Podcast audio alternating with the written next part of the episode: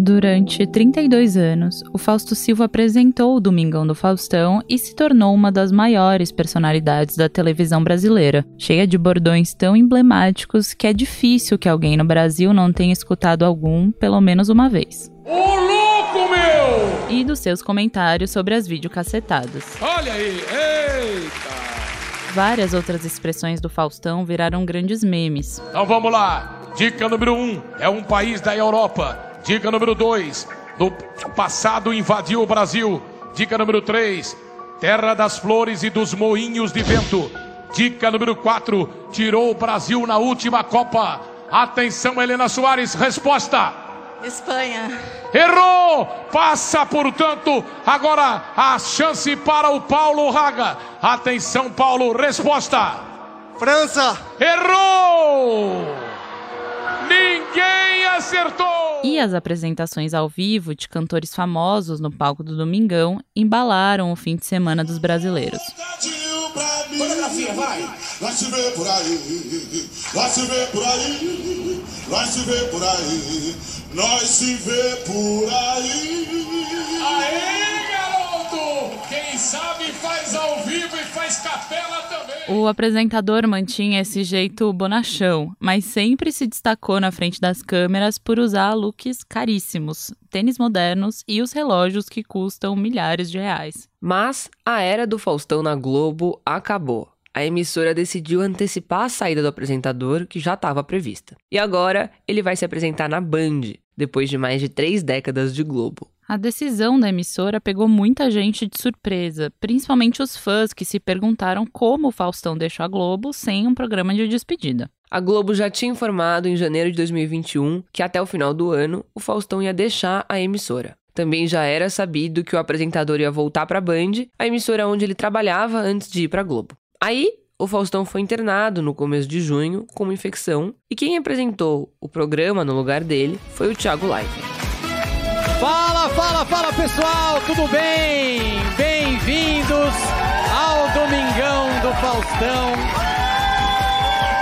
Excepcionalmente hoje, pela primeira vez em 32 anos, Domingão sem o Faustão. Mas depois de sair do hospital, ao que tudo indica, o Faustão e a Globo se desentenderam e a saída foi antecipada. Então, até o fim do ano, quem estará no lugar dele é o Thiago Leifert. Lá vou eu de novo. Vamos lá.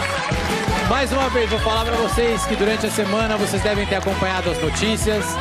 A Globo decidiu mudar a programação de domingo. Eu acho que eu deixei super claro na semana passada o carinho, o respeito que eu tenho pelo Faustão e pelo Domingão também. Acho que ficou bem claro que era um telespectador brincando aqui. Porém, recebi uma nova missão hoje que é de levar para vocês a Super Dança dos Famosos. Como eu disse também na semana passada, a Super Dança não pode parar, em respeito a vocês que gostam do quadro e também aos profissionais que estão aqui ensaiando duro para dançar para vocês, levar entretenimento neste domingo. Então, deixando aqui um beijo ao Fausto, vai começar Super Dança dos Famosos. Vamos lá! Quem vai assumir o horário do Domingão depois é o Luciano Huck, que descartou candidatura à presidência e ainda está desenvolvendo um projeto, sem data de estreia. Agora, Isa, me conta, você foi pega de surpresa com essa saída do Faustão antecipada? Ah, sim, eu acho que o grande público esperava uma despedida, um, um especial do Faustão, algum, né? Alguma coisa mais enfim, que desse para se despedir com calma dessa figura que protagonizou os domingos de muito brasileiro. Acho que assim, mesmo se você não assistisse Faustão, você tem uma memória meio afetiva, né? De domingo, quando você ouve a voz dele, você sabe que é domingo. Ou então, quando você tá na casa da sua avó, eu vi assim lá no fundo o Faustão comentando alguma videocassetada ou alguma coisa. Então, eu acho que pegou de surpresa assim, foi um pouco triste. Pois é, o que ele tem de tempo de Globo, eu não tenho de vida. Pois é. Mas nós, do Expresso Ilustrada, não podíamos deixar essa saída passar batida, claro. Por isso, a gente então resolveu arregaçar as mangas e dizer: Fausto Silva, para você, que com certeza é um ouvinte do podcast, você tá no arquivo confidencial. Aguenta coração, porque você está no arquivo confidencial.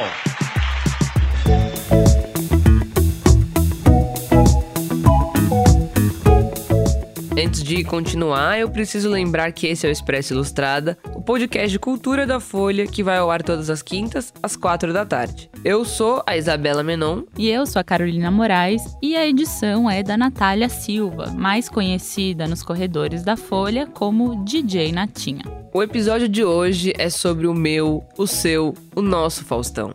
A gente vai falar sobre a saída dele da Globo e o que isso representa para os programas de auditório e para a TV aberta no Brasil. A gente volta logo depois dos reclames do Plim Plim.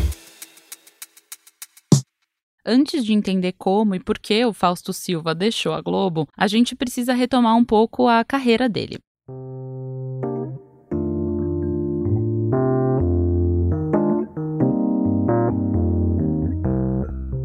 Faustão é apresentador, radialista e jornalista. A primeira experiência como locutor foi na Rádio Cultura Brasil, em 64. Naquela época ele tinha só 14 anos, e nessas transmissões o Faustão cobria bailes de formatura e tardes de autógrafos na cidade de Campinas. No fim dos anos 60, o Faustão virou repórter esportivo das rádios Brasil e Globo. Na rádio Excelsior, ele também participava do programa Balancê, isso já nos anos 80. Fausto Silva, como é que é? Diz que o Sócrates renovou, garoto? Sócrates renovou o contrato e joga domingo contra o América no Pacaembu. Em 2016, o Faustão relembrou essa fase de repórter de esporte numa entrevista para o Jô Soares. Qual foi a coisa mais esdrúxula que você ouviu um jogador falar? Você chegando com o microfone, qual foi o maior absurdo que você ouviu? Você tem ideia? Ah, já vi jogador que chegava, hoje eu estou realizando um sonho. Eu falei, mas que sonho? É um jogo do Campeonato Brasileiro aqui em Belém do Pará. Ele falou, é, tô conhecido da cidade em que Jesus nasceu, Belém do Pará. o balancê acabou servindo como uma espécie de trampolim para o Faustão e logo em seguida ele embarcou para o primeiro programa de TV, o Perdidos na Noite, que estreou em 84. Agora a gente vai tocar uma música mais para cima, né? Isso, legal, é uma para baixo e uma para cima. Se bem que às vezes a para baixo ela acaba conscientizando mais, viu?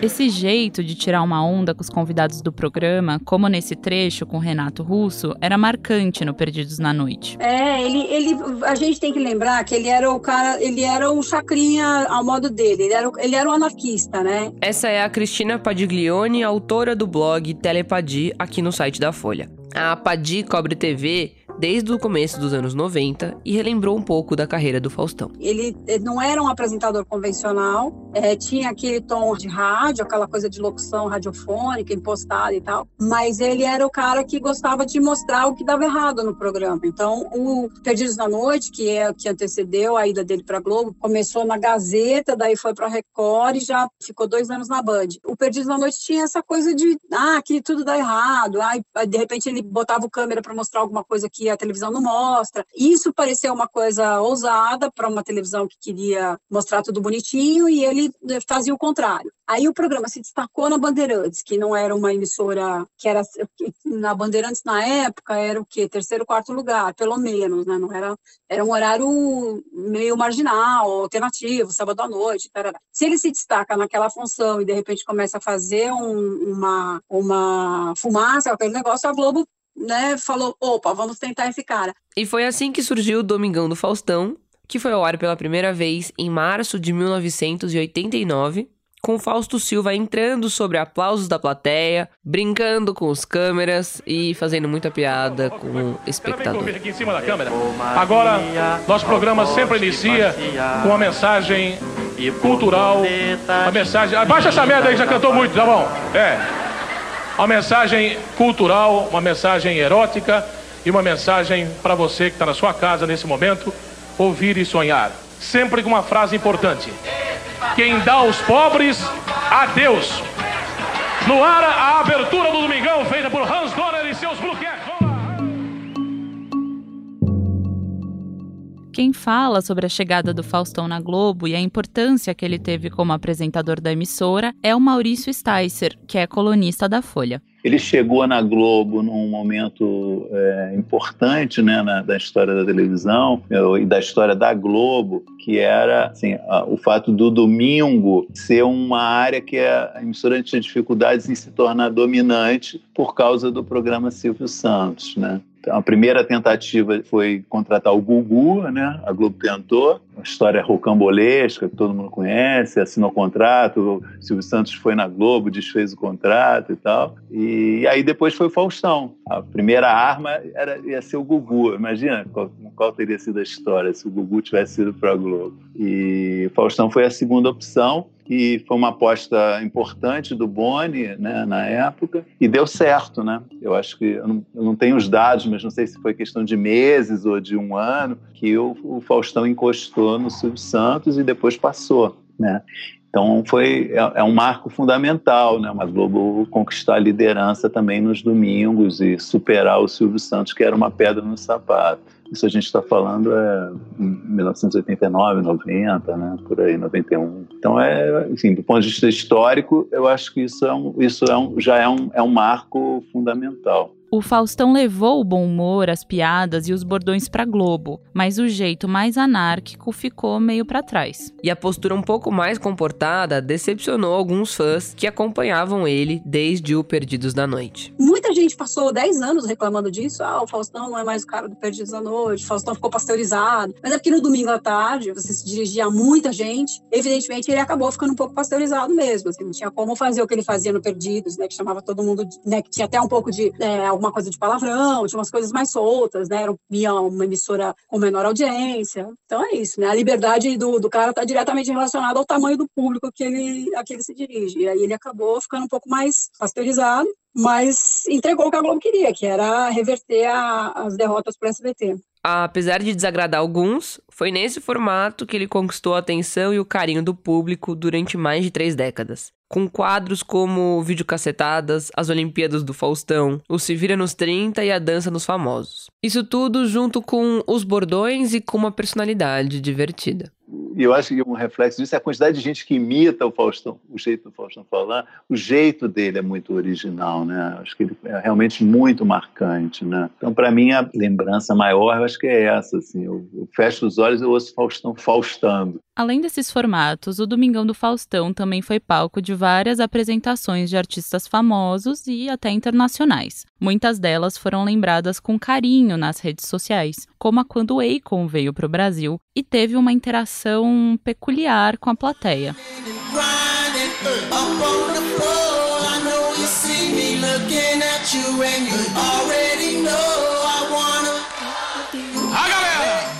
Se alguém não entendeu o que estava rolando aí, o Akon cantando no palco do Domingão jogou o microfone para a plateia, que respondeu um sonoro fuck you. A pandemia também ajudou a desenterrar uma apresentação de 1994 da música The Rhythm of the Night, cantada pela brasileira Olga de Souza, que é conhecida como Corona. Essa é a brasileira Olga de Souza, Corona! agitando os Estados Unidos, Europa e o Brasil. O ritmo da noite. E tiveram ainda grandes duetos como o do Jason Mraz e Dani Suzuki, e da Laura Pausini com a Sandy cantando a música Inesquecível.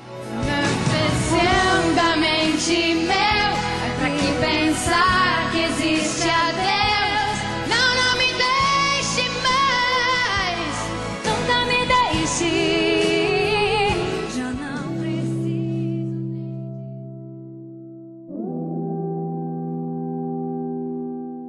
Faustão, junto a nomes como o Silvio Santos e o Gugu, tá na elite dos apresentadores de programas de auditório, um formato que pegou muito bem no Brasil e que já teve momentos bem mais gloriosos do que hoje. O Tony Góes, que também é colunista da Folha, contou pra gente que esse formato, que a gente associa tanto à televisão brasileira, na verdade nasceu no rádio. E também não surgiu no Brasil, mas nos Estados Unidos. E por aqui, nomes famosos tocaram esses programas de rádio com auditório, como o Ari Barroso e, claro, o Chacrinha. Muito bem, esses programas logo migraram para televisão. Teve um apresentador muito famoso, inclusive, que começou no rádio e depois foi para a TV, Chacrinha Chacrinha também tinha seu auditório no rádio, onde ele já fazia aquelas loucuras, mas claro que ele cresceu muito mais com o visual na televisão. E outra pessoa também muito importante para a implantação desse formato no Brasil, é claro, foi o Silvio Santos. O Silvio Santos, ele, todo mundo sabe, ele começou como camelô, depois ele foi para o rádio e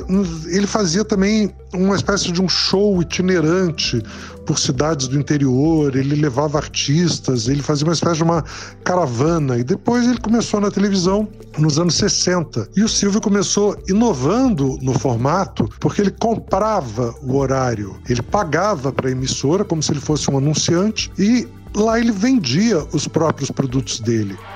Ainda bem, ainda bem que há quem não goste de dinheiro, mas quem é que quer, quem quer dinheiro, quem quer?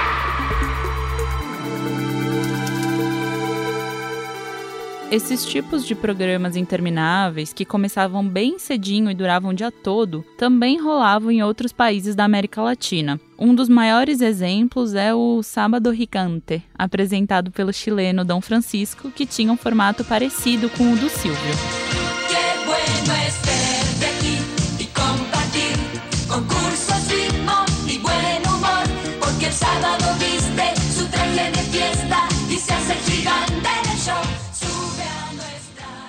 Que, que esses programas se disseminaram tanto? Porque é muito barato. A produção dele é muito mais barata do que dramaturgia, que tem vários cenários, elenco enorme. Não, o programa de auditório é um auditório. Você enche aquele lugar de gente que não recebe para estar tá lá. Você muitas vezes você tem que trazer o auditório, pagar transporte, pagar lanche, mas ninguém está recebendo cachê para ficar ali na plateia. E a maioria dos artistas se apresenta de graça, porque eles querem promover seus discos. Isso quando não pagavam, né? Assim, o próprio Chacrinha tem até hoje muitas acusações de que ele cobrava o famoso jabaculê dos artistas. Tinha gente que pagava para se apresentar no auditório do Chacrinha e, claro, promover esse lançamento de disco. O programa de auditório ele ainda existe no mundo inteiro, mas Hoje eles são os formatos, né? É o X Factor, é o The Voice, todos esses têm plateia, mas são muito diferentes do que a gente se acostumou no Brasil, porque ali o mais importante é o formato, não é o apresentador. Tanto que troca-se o apresentador de uma temporada para outra e o formato continua. Nos últimos anos, o Faustão investiu nesses formatos que o Tony comentou. E foi daí que surgiram quadros como o Ding Dong, a Dança dos Famosos e o Se Vira nos 30. Mas, na avaliação do Tony, esses programas de auditório com um grande apresentador que segura a plateia por horas está começando a entrar em extinção. Para ele, o Faustão é um dos últimos dessa leva. E até o Domingão teve uma decaída nos últimos anos. O programa já não era tão longo como quando começou. Nessa última fase, ele vinha ocupando duas horas dentro da programação da Globo, na transmissão clássica pós-futebol. É, ele antes ocupou muito mais tempo. Né? Então, isso, de alguma forma, também é, acho que sinaliza aí um, uma momento de transição que estava já ocorrendo, né? Esse é o Maurício Sticer de novo porque ele tinha virado é, um apresentador de formatos, né? Dança dos Famosos, aquele de cantar, esqueci o nome, é, os famosos né, viraram, é, imita, faziam imitações, é, enfim, e outros formatos. E o Ding Dong, que também é, é um quadro bacana, mas enfim, um formato. Eu acho que ele estava se transformando num apresentador mais comum do que ele tinha sido, um apresentador mais igual a outros do que ele tinha sido ao longo da história dele na Globo. Né? Então, acho que de alguma forma havia ali uma. A Globo talvez já estivesse vislumbrando em algum momento, pensando em um, dois anos atrás, pensando em fazer talvez uma mudança no seu domingo. A saída do Faustão da Globo e o retorno para a Band são um marco para a TV brasileira. Mas nos últimos anos, outros grandes programas de auditório também chegaram ao fim. Antes da mudança do Domingão, teve a morte do Gugu Liberato em 2019 e o afastamento do Silvio Santos das gravações desde o ano passado por causa da pandemia.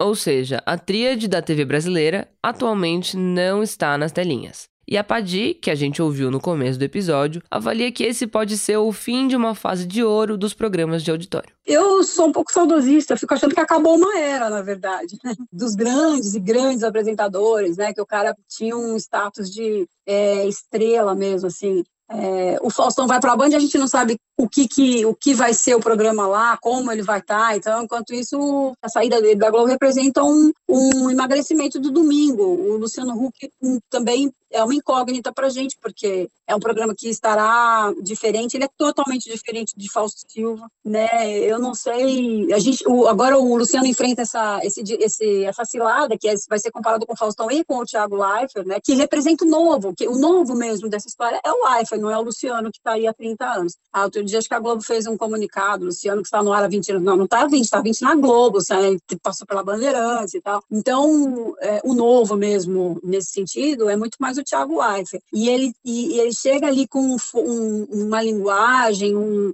um, entrosamento com a rede social, é, uma maneira de brincar com as coisas, que é muito diferente do Fausto Silva e que é um pouco diferente já do Luciano, né? Então, é, é uma, é uma nova era de, enfim, de apresentadores, um revezamento aí de é, muito lento, né? Vamos dizer a verdade, né? Muito, muito devagar, né? Vai havendo um revezamento de elenco de apresentador de auditório. Mas você vê, no SBT não houve ninguém que substituiu propriamente o Gugu. O, a Eliana tem um público legal, o Celso Portioli tem um, um, um, também uma audiência ok, tem lá o, né, tem uma, uma, uma, fidelidade, mas eles não são, o, não representam o que o Gugu representava. E o Silvio Santos, então, nem se fala, né? O próprio Silvio Santos acabou, vamos dizer, congelando um pouco na frente da TV, né? Numa pessoa que não, não, não se renovou na, na, sua, na sua maneira de se referir às pessoas, ao público. Você está vendo porque tem várias várias gafes dele nesse sentido. Mas o Maurício Sticer acha que a saída do Faustão para a Band também mostra como a TV aberta continua sendo muito importante, mesmo com as quedas da audiência.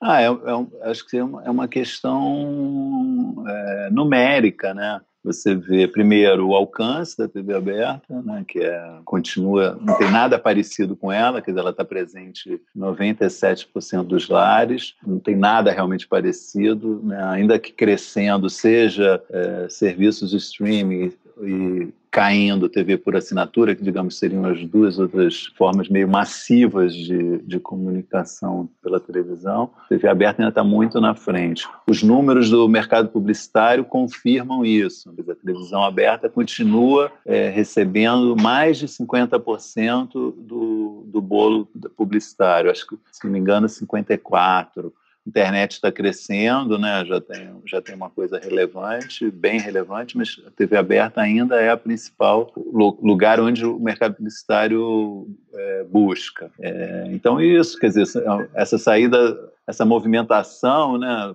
mostra isso, como ainda é uma área prioritária, tanto para as TVs quanto para o mercado. Né? Continua, não é uma, uma coisa que está em decadência, como muita gente enxerga. Pode não estar tá mais no seu ápice, pode ter já sido maior, mas um negócio que, que, que atrai mais de 50% do bolo publicitário do país não, não, é um negócio que você pode ignorar, né? muito pelo contrário. E apesar de muita gente querer um último programa do Faustão e achar essa saída atropelada, o Sticer também lembrou que esse embate com a emissora é um negócio que envolve muito dinheiro e publicidade e que o Fausto Silva é um apresentador experiente com anos de casa. Então, para ele, o episódio foi quase como um embate entre duas grandes empresas, já que o Faustão também é uma grande marca. É, acho que faltam muitas informações para o público poder fazer uma avaliação precisa, mas ninguém tem paciência para isso e todo mundo já fez todas as avaliações possíveis sobre isso. Mas foi um problema de negócios entre duas empresas. Então, no, no, no grau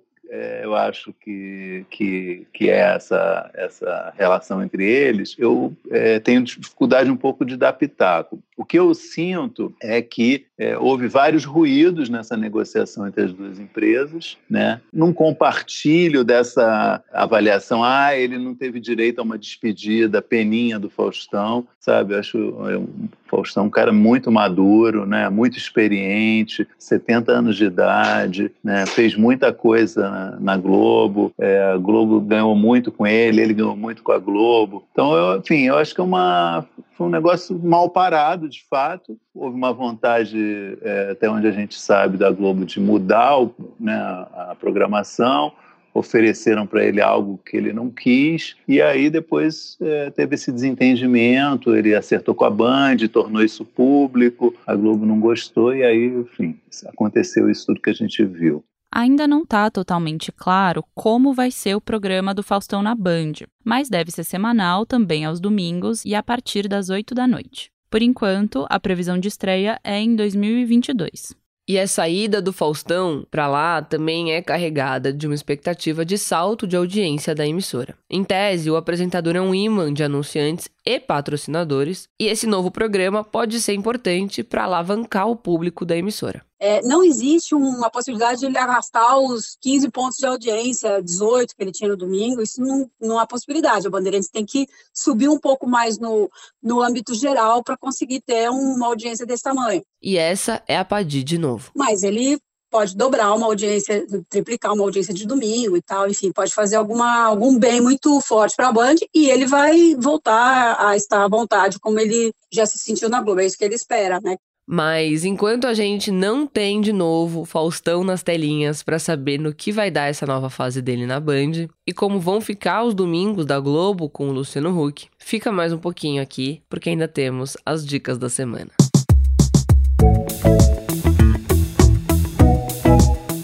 Isabela, me fala qual vai ser a sua dica da semana para os nossos ouvintes. A minha dica da semana é algo que a gente ouviu um trechinho, mas eu acho que merece ser ouvido na íntegra. É a entrevista do Jô Soares com o Faustão em 2016. Na época, o Jô estava na última temporada do programa dele na Globo e chamou o Faustão para participar.